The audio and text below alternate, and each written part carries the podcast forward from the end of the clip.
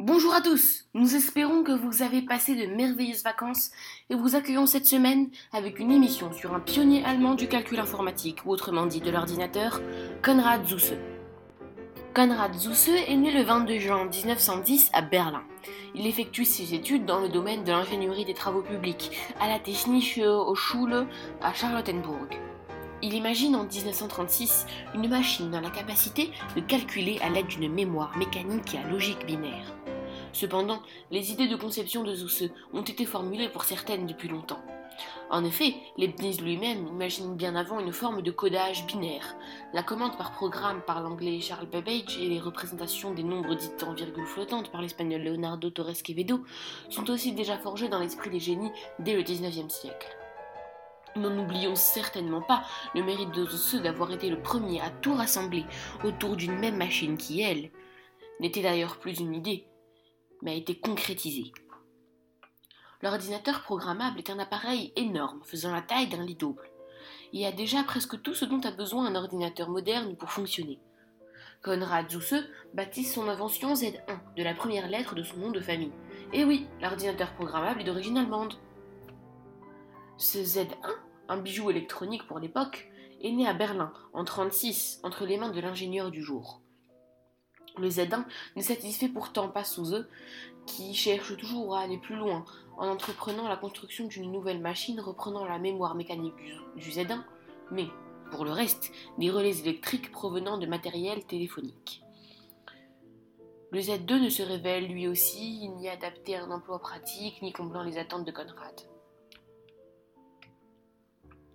1941. Conrad construit un troisième modèle, le Z3, quant à lui équipé d'une mémoire, d'un système de programmation et d'un calculateur. Cet engin reflète le prodige de Zuse et devient le premier ordinateur numérique opérationnel du monde. Peut-être êtes-vous curieux de savoir d'où tient-il toute cette motivation? Il l'explicite clairement plaisantant J'ai la flemme de compter. Il préfère confier la monotonie des longs calculs à une machine.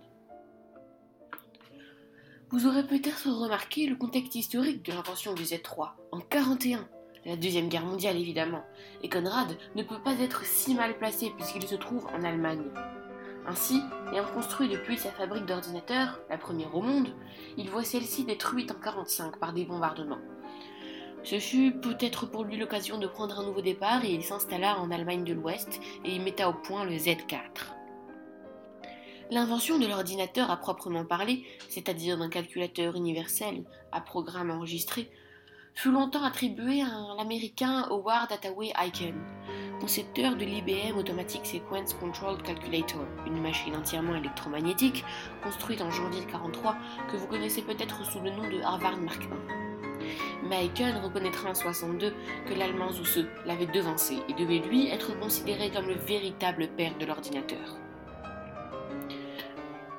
Avant sa mort, le 18 décembre 1995, à l'âge de 85 ans, Konrad Zuse construit pour le musée allemand de la technique une reproduction à l'identique de son premier Z1 détruit. Dans la foulée, il peindra aussi le portrait d'un certain Bill Gates qui peut-être sera lui le sujet d'une émission dans une dizaine d'années. Qui sait? Guten Morgen Wir hoffen, Sie hatten einen schönen Urlaub und begrüßen Sie diese Woche mit einer Show über einen deutschen Pionier im Computer, Konrad Zuse. Konrad Zuse wurde am 22. Juni 1910 in Berlin geboren. Er studierte Ingenieurwesen an der Technischen Hochschule in Charlottenburg.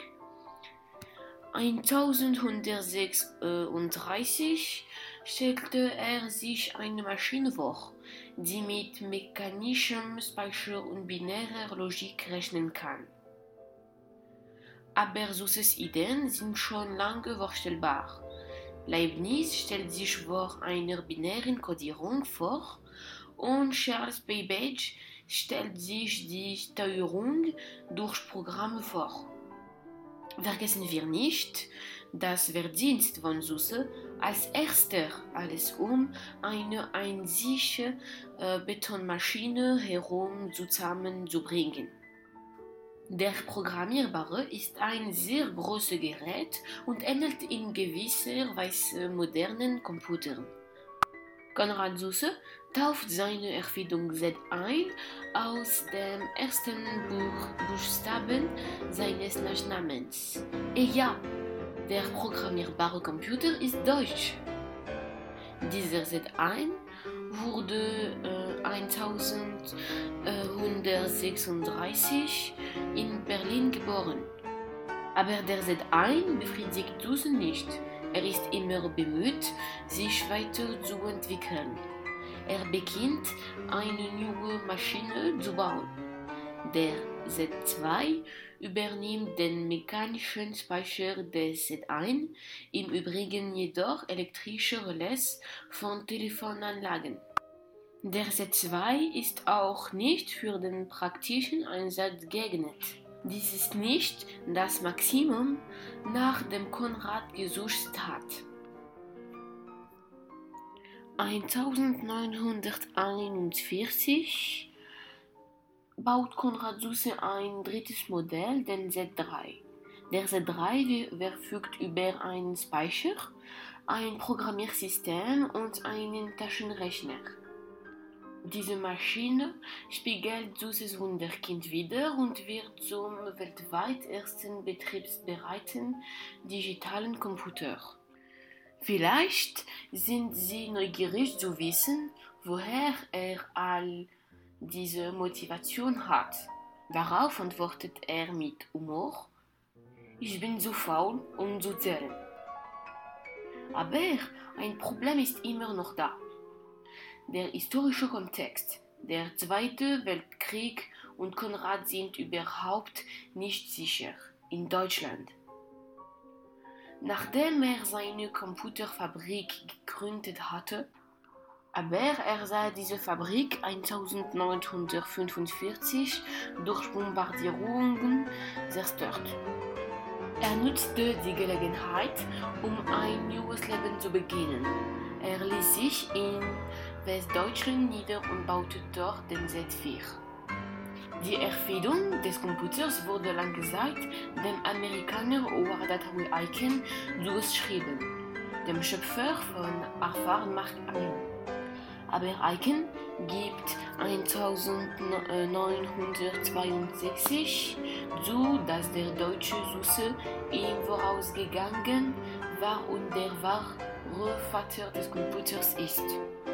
Vor seinem Tod am 18. Dezember äh, 1995 baute Konrad Susse eine identische Reproduktion seines ersten zerstörten Z1 für das Deutsche Technische Museum. Er malte auch das Porträt eines bestimmten Bill Gates, der in etwa zehn Jahren Gegenstand eines Podcasts sein könnte. Wer weiß,